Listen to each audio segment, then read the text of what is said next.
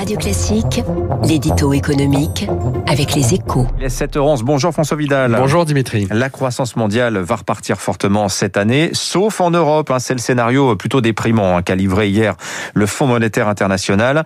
Euh, L'Asie va repartir très fort, les États-Unis aussi. Euh, mais le FMI estime que l'UE va rester clairement à la traîne et ses pronostics ne sont pas très surprenants, François. Hein. Mais non, de, depuis le début de la crise, nous sommes en retard sur tout, Dimitri. Pas étonnant que nous le soyons également à l'heure du redémarrage.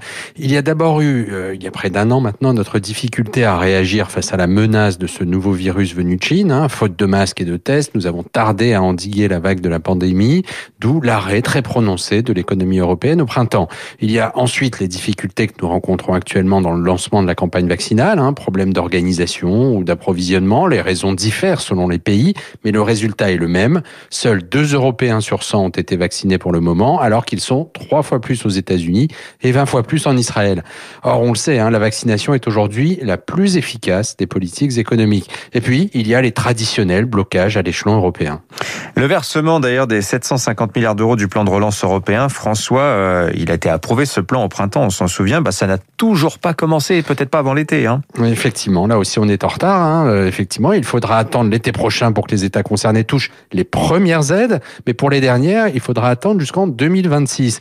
Quand on sait que les deux tiers des fonds du premier plan d'aide à l'économie voté à Washington au printemps également hein, ont déjà été débloqués, on se dit que les Européens feraient bien de revoir le sens de leurs priorités, D'autant que si Joe Biden obtient le vote de son plan de relance à 1900 milliards de dollars, c'est l'équivalent de 30% du PIB américain qui aura été déployé pour soutenir l'économie US en un peu plus d'un an, de quoi doper un peu plus encore la croissance américaine et accentuer l'écart qui est en train de se creuser avec l'Europe. D'ailleurs, les PMI, hein, les chiffres d'activité aux États-Unis la semaine dernière, ils semblaient déjà montrer une certaine surchauffe de l'économie avant le plan de relance. Quand en France, les PMI, malheureusement, ils sont plutôt euh, inquiétants avec euh, une activité encore plus en, contraction ce mois-ci que le mois dernier. Merci François Vidal des Échos, la croissance mondiale à la une ce matin de votre journal. Dans un instant sur Radio Classique, restez avec nous.